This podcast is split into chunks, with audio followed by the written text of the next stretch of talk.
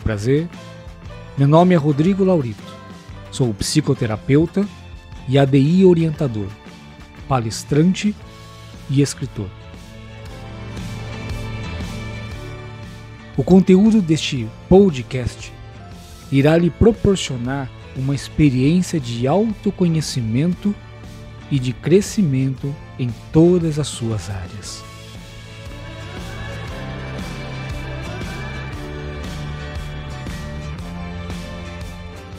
Hoje, gostaria de partilhar com vocês uma breve história e tenho certeza de que vocês irão se enxergar nela.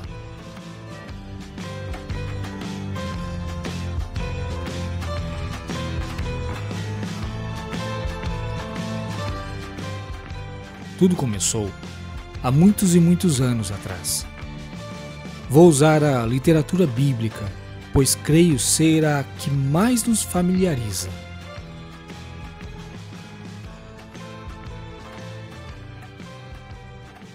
A literatura bíblica nos ensina um vasto conhecimento em suas diversas situações, tanto a nível espiritual quanto psicológico e físico.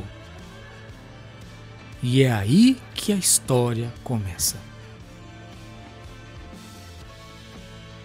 Quando lemos sobre o homem e a mulher, ou seja, sobre Adão e Eva, percebemos ricos detalhes filosóficos escondidos nos escritos. Por isso, focarei em um detalhe: a árvore do conhecimento do bem e do mal. O texto relata uma ordem dada. E ordenou o Senhor Deus ao homem, dizendo: De toda árvore do jardim comerás livremente, mas da árvore do conhecimento do bem e do mal, dela não comerás. Porque no dia em que dela comeres, certamente morrerás.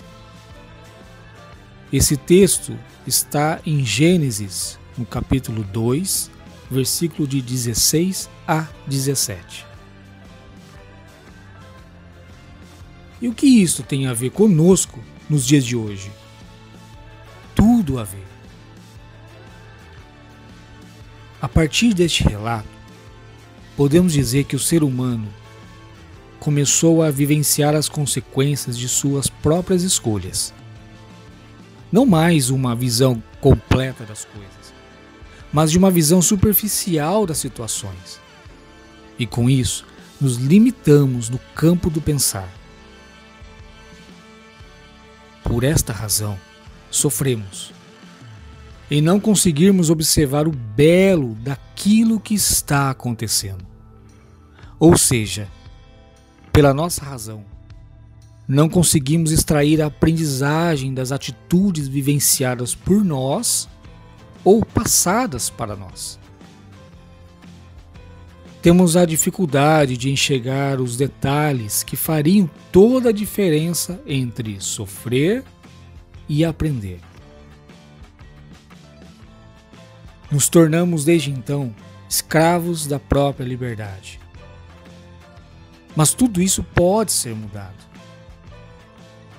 na medida do possível. E sabe onde? Na força do querer, nas atitudes, na graça do tentar. Olha que interessante. Eu creio que todos nós já ouvimos dos nossos pais ou avós uma história também bíblica sobre um certo filho pródigo. Pois bem, um certo dia, Jesus contou a história de um filho que pediu a parte da herança que o cabia. Saiu de casa e foi viver no mundo. Porém, depois de um tempo, observando as consequências de suas escolhas, lembrando como era na casa de seu pai, decide voltar. Ou seja, refletiu sobre sua vida sobre suas escolhas e seus atos.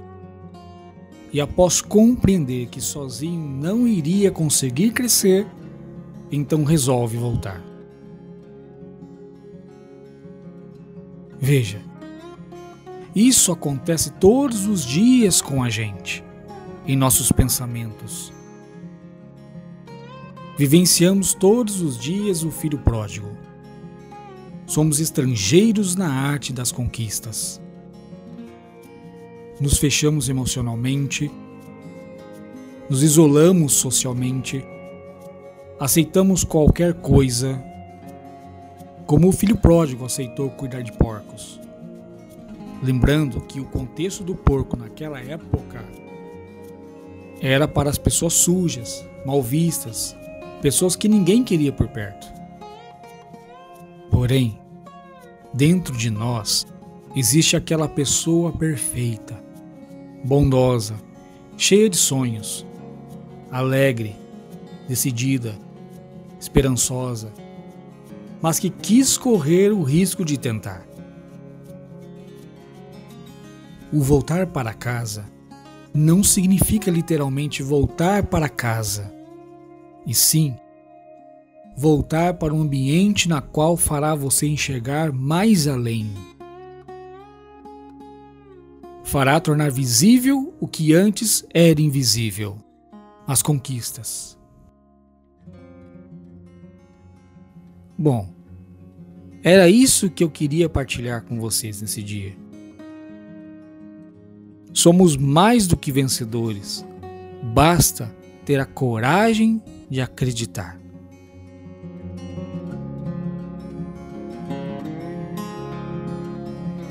Gostaram?